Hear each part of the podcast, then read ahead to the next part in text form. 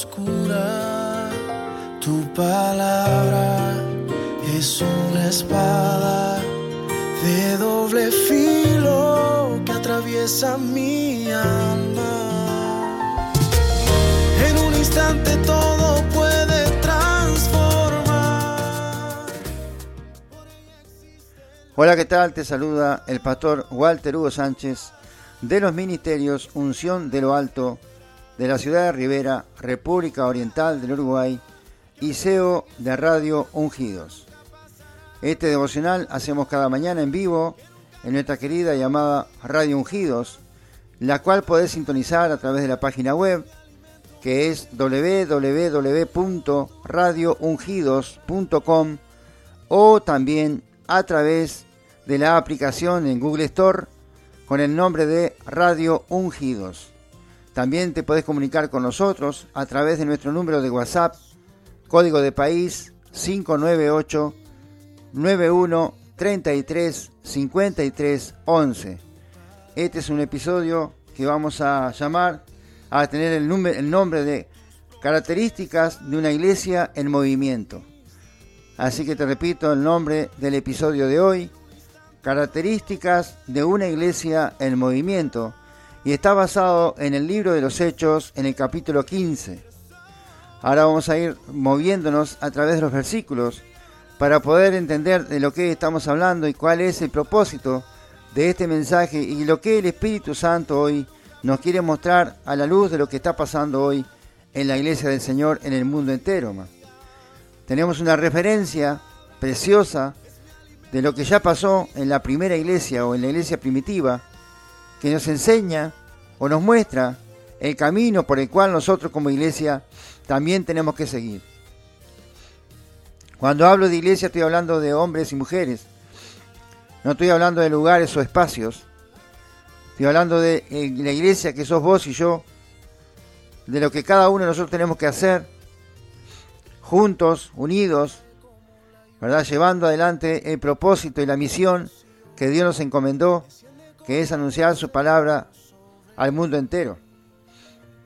Entonces yo quiero mostrarte algunas cosas o unas características que demuestran y, nos muestran y nos guían a la iglesia de este presente y de este futuro, a cómo, cómo se debería estar moviendo para poder ganar almas y poder administrar bien lo que Dios nos ha proporcionado a través de la Santa Biblia que es el manual que nos enseña de cómo conducirnos, de cómo llevar adelante el reino de Dios en la tierra. Quiero primero que nada marcarte cuál es el capítulo que estamos leyendo del libro de los Hechos, que es el, libro, capítulo 15.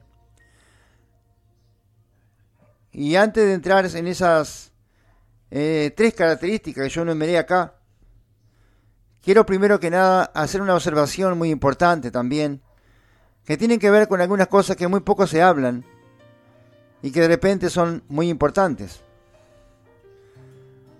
¿Verdad? Quiero mostrarte dos versículos que tienen una gran relevancia en la vida, en el presente de la vida cristiana y sin embargo muy poco se habla de eso. Entonces quiero recordarte lo que dice el, el versículo 28 y el versículo 29, antes de entrar en la reflexión de las características, como te decía recién. Pero quiero aclarar este punto me parece muy importante. Dice el versículo 28 del capítulo 15 del libro de los Hechos, porque ha aparecido bien al Espíritu Santo y a nosotros, no imponeros ninguna carga más que estas cosas necesarias, que os abstengáis de los, de los sacrificados a ídolos, de sangre, de ahogado y de fornicación de las cuales cosas, si os guardareis, bien haréis. Pasadlo bien. O sea, vieron que hace un paréntesis acá. Acá hace un paréntesis. Y yo quiero, quiero leerles en la otra versión, en la otra versión, en la traducción viviente, porque me parece que queda aún más claro y más fácil de entender. Así que la misma lectura que te hice recién en, en la Biblia Reina Valera 60, Quiero leértela ahora en la nueva traducción viviente. Mirá lo que dice. Pues nos pareció bien al Espíritu Santo y a nosotros no imponer sobre ustedes una carga mayor que estos pocos requisitos. Deben abstenerse de comer alimentos ofrecidos a ídolos, de consumir sangre o la carne de animales estrangulados y de la inmoralidad sexual. Si hacen esto, harán bien. Adiós. O sea, hay un paréntesis ahí. Por eso mismo yo hice ese mismo paréntesis. Te quise recordar eso porque es muy importante y muy poco se habla de esto. Muy, muy poco se habla de esto y piensan que esto es del Antiguo Testamento, piensan que, piensan que esto era para el pueblo de Israel y no sé cuántas cosas más. Pero para mí está en la Biblia, está en el Nuevo Testamento, está dentro de los 66 libros, para mí hay que cumplirlos. Listo y punto final. Cada uno toma su decisión, cada uno toma la decisión que mejor, mejor le parezca. Para mí, si lo dice la Biblia, hay que hacerlo. Bien, amados, entonces vamos a movernos ahora un poquito, entonces, haciéndose breve paréntesis, de cómo nosotros como iglesia deberíamos movernos en un mundo actual donde todas las cosas han cambiado, donde la familia está cambiando, donde el hogar está cambiando, donde los hábitos están cambiando, donde el tiempo parece más corto, donde la gente está más ocupada, donde los sentimientos se han enfriado, donde la soledad cada vez más grande, y donde las cadenas y las ataduras a los diferentes vicios y adicciones cada vez está peor. Entonces ahí es donde está necesaria la presencia de Jesucristo. Es ahí donde entra la iglesia, mis amados. Por eso en el versículo 32 entonces, vamos a ver lo que la iglesia está haciendo o hizo, o debería hacer por lo menos, para poder llegar y alcanzar estas familias destrozadas por lo que hoy está pasando en este mundo el diablo está arrastrando a la familia, como hablábamos hace un tiempo atrás, y está rompiendo y destruyendo los matrimonios, las familias, se está desintegrando, los valores están perdidos, pero hay esperanza, siempre hay esperanza, y la única esperanza se llama Jesucristo el Señor y su palabra. Por eso tú y yo, amados, somos tan importantes en este tiempo, y por algo Dios nos permitió llegar a este tiempo, porque somos los responsables ahora nosotros de ser agentes transformadores en la vida de las personas. Ser personas de cambios en las familias, en los hogares, a través de la enseñanza de la palabra del Señor y a través de anunciar que hay, esperanza en Cristo Jesús. Que tenemos un Dios vivo y que murió y resucitó al tercer día y hoy está vivo y está sentado a la diestra del Padre y se llama Jesucristo el Señor. Y que Él está en cada uno de nosotros iluminándose mostrándose, glorificándose y revelándose a través de nosotros y las sagradas escrituras. Por eso, amados, en el versículo 32 vamos a comenzar entonces con la primera característica de una iglesia en movimiento. Dice la palabra del Señor, y Judas y Silas, como ellos también eran profetas, consolaron y confirmaron a los hermanos con abundancia de palabras. Aquí yo quiero que tú veas el primer punto y la primera característica. ¿Cuál es la característica de nosotros como hijos de Dios, como siervos de Dios, como iglesia de Jesús? Consolar. Primera palabra que encontramos en el verso 38, 32, perdón. Consolar. ¿Qué hacían ellos? Llegaban y consolaban las personas. ¿Tú sabes cuánta gente necesita una palabra de consuelo? ¿Cuánta gente necesita una palabra de, ánimo, de motivación? de exhortación. Y ellos acá dice que consolaban y confirmaban a, los hermanos con abundancia de palabras. La gente necesita oír la palabra de Dios. Por eso es que nosotros tenemos en nuestras manos, amados, la palabra de Dios, la Biblia. Además de tenerla en nuestro corazón, tenemos la palabra más profunda y más importante de todos los tiempos. Es la única que puede entrar en el corazón del ser humano y cambiar el ser humano. No hay otra palabra, no hay otro libro que pueda producir un efecto como ese, de transformar la vida de una persona. Entonces, el consuelo, amado, forma parte del movimiento de la iglesia. La iglesia debe consolar, debemos ser agentes consoladores, pacificadores, sanadores, sanar el alma, el corazón, la mente, a través del consuelo y la fortaleza que vienen por medio de la palabra de Dios. Jesucristo se revela en ti, amado, cuando tú lees la palabra de Dios a una persona. Jesucristo se revela en ti cuando vos consolás a alguien por medio de la palabra de Dios. Cuando la, persona necesita una palabra de consuelo. Y acá estos hermanos no escatimaban palabras.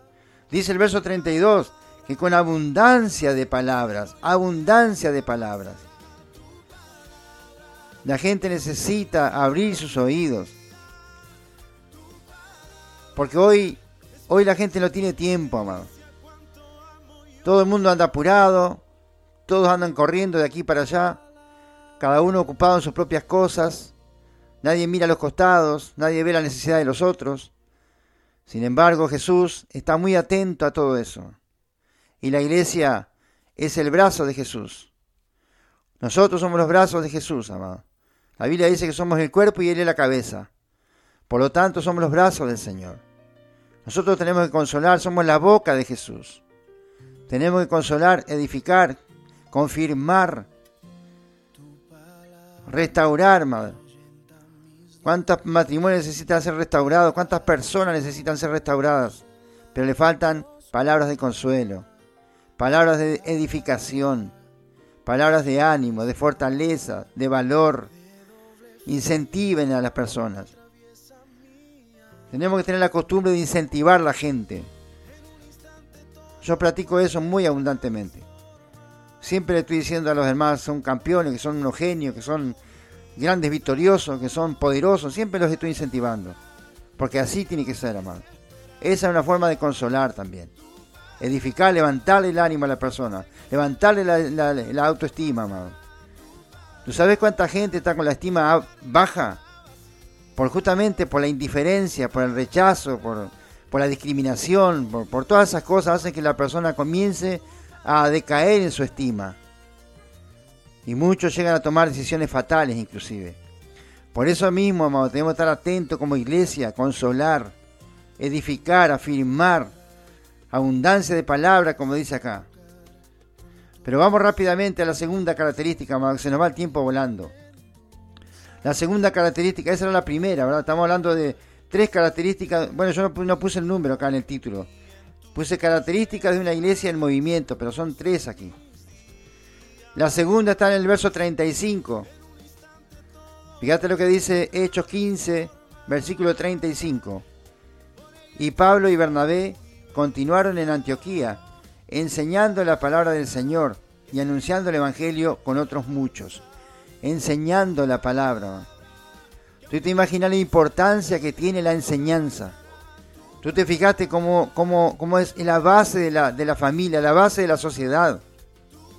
Yo diría que la base de la sociedad no solamente es el amor, no solamente la integración, no solamente la tolerancia y la comprensión, sino que la enseñanza juega un factor, eh, ocupa un lugar muy importante en la vida de la sociedad, principalmente en la familia. La enseñanza es fundamental, amado. Gracias a Dios por las personas que enseñan, amado. Porque eso es fundamental. Cuanto más adoctrinados, más enseñados seamos, más victoriosos vamos a ser en la vida. Porque todo lo que vos no aprendés por un lado te lo van a enseñar por el otro. Si no aprendes lo bueno, vas a aprender lo malo. Alguien te va a enseñar. Qué bueno que aprendamos lo bueno, porque haya gente que enseña lo bueno. Hoy veo con, mucha tristeza y mucha preocupación lo poco que se está enseñando la palabra de Dios hoy. Gracias a Dios que hay hombres y mujeres que se han levantado con ese propósito y se empeñan en enseñar a la gente la escritura, pero la, como que hay un poco interés por aprender la palabra de Dios. Sin embargo, es tan importante, amado. Es tan importante conocer. Cuanto más conoces de algo, menos vas a ser objeto de otras cosas. Porque cuanto más sabes, menos engañado vas a ser. ¿No es cierto? Si vos solo sabes mucho de mecánica, va a ser difícil que te engañen en esa área. Pero si vos no sabes nada, te engañan con cualquier cosa. Es un ejemplo que te pongo. Entonces, si vos cuanto más sepas de la palabra, menos te va a engañar el enemigo. Por eso es tan importante aprender la palabra, hay que aprender. Y la segunda característica de la iglesia debería ser esa, enseñar la palabra del Señor. Enseñar la palabra de Dios además de anunciar el Evangelio, enseñar la palabra de Dios. Pero también depende de cada una de las personas. Debemos ser enseñables. Porque por más genio que vos seas, si la persona no es enseñable o si no quiere aprender, es inútil.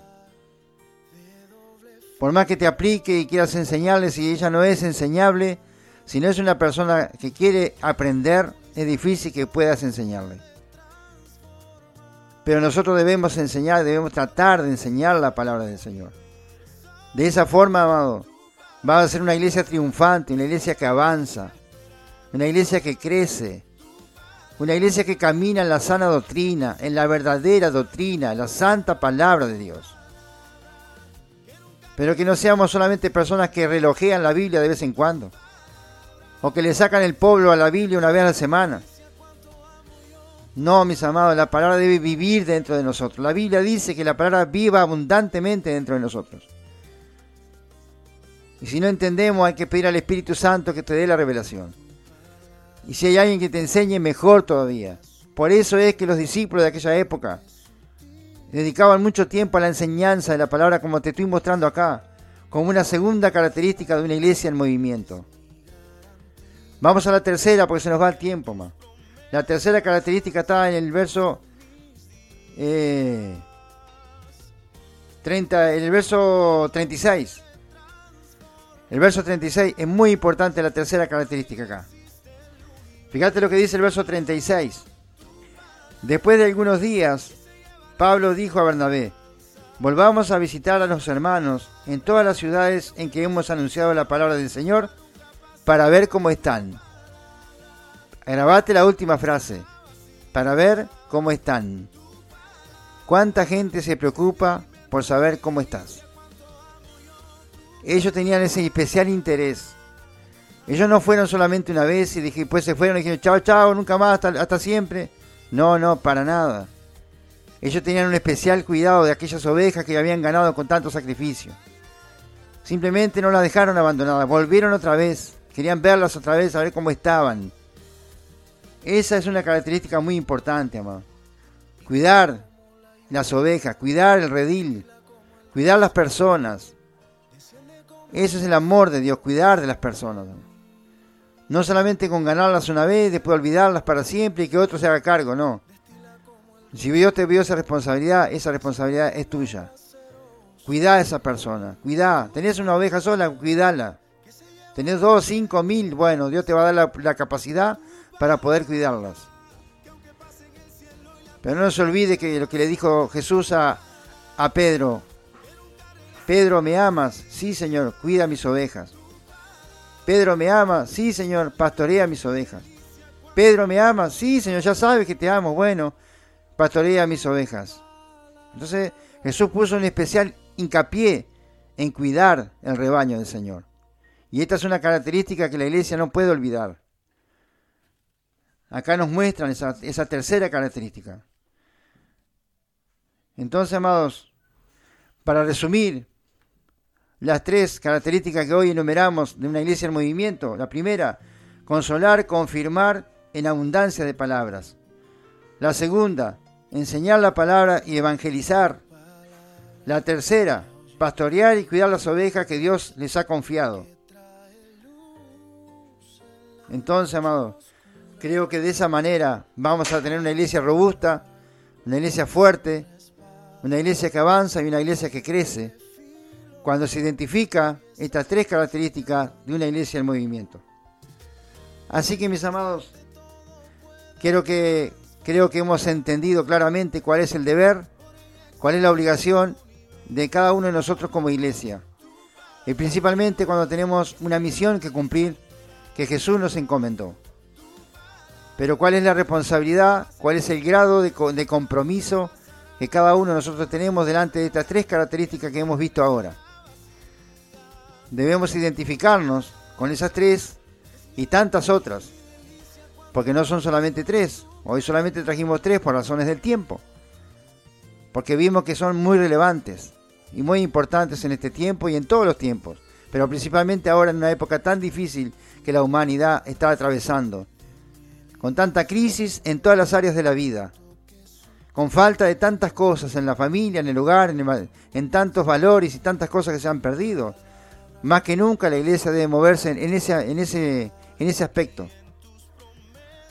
Así que mis amados, les doy gracias por la atención prestada y espero que tengan en cuenta estas características de nosotros como siervos, como hijos, como iglesia, de ponerla en práctica, porque de esa manera la iglesia va a seguir creciendo, fuerte, vigorosa y victoriosa. Será entonces hasta el próximo episodio. Que Dios los bendiga.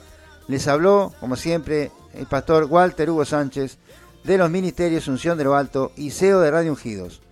Te recuerdo por último, una vez más, los canales de sintonía de nuestra radio www.radioungidos.com y, la, Google Store, la aplicación con el nombre de Radio Ungidos. Y una vez más te dejo el número de celular por alguna sugerencia, alguna petición que nos quieras hacer. 598, código del país, 91 33 53 11. Estaremos en el próximo episodio. Dios te bendiga. Destila como el rocío, desciende como aguacero sobre mí y cae como la lluvia, destila como el rocío desciende como aguacero sobre mí. Se lleva la desesperanza. Bien, mis amados hermanos, como ustedes habrán podido percibir, estamos haciendo una grabación también a la vez de traerles la palabra, a la vez de traerles la reflexión de la palabra de hoy, un episodio para subir a las redes y principalmente a la plataforma de Spotify como estamos haciendo una vez a la semana, por lo menos, por ahora, hasta que podamos hacerlo más seguido. Por ahora lo hacemos una vez a la semana. Y este es el episodio de esta semana, así que lo estaremos subiendo a Spotify, que es la mayor plataforma de audio, como ustedes saben, en el mundo. Y ahora nos da una oportunidad y la vamos a aprovechar, ¿verdad? Todas las posibilidades que tengamos de predicar la palabra, ahí estaremos. Y esa cada plataforma que Dios nos abre, cada puerta que Dios nos abre, la aprovechamos, ¿verdad, amados? Debemos aprovechar bien el tiempo, porque los días son malos, como dijo el apóstol Santiago. Así que mis amados hermanos, fue un gusto, como siempre, compartir con ustedes esta hora, acá en el Devocional Ungidos, de cada mañana, de 9 a 10 de la mañana. Dios mediante, estaremos entonces nuevamente mañana, entonces, no se acuerden que no se olviden que tenemos un invitado mañana en la predicación de la palabra, que va a ser el evangelista y misionero Rubén Blanco de Santiago, de Santiago del Estero, Argentina, y conductor del programa La Hora de la Verdad, que nos va a traer la palabra a la mañana en el devocional y a la tarde cuando vengamos con palabra viva también. Así que ha sido un gusto, mis queridos hermanos, compartir con ustedes este tiempo les deseo que tengan un muy feliz y bendecido día y que Dios los prospere abundantemente. Los queremos mucho. Será hasta pronto, Dios mediante, en el nombre de Jesús.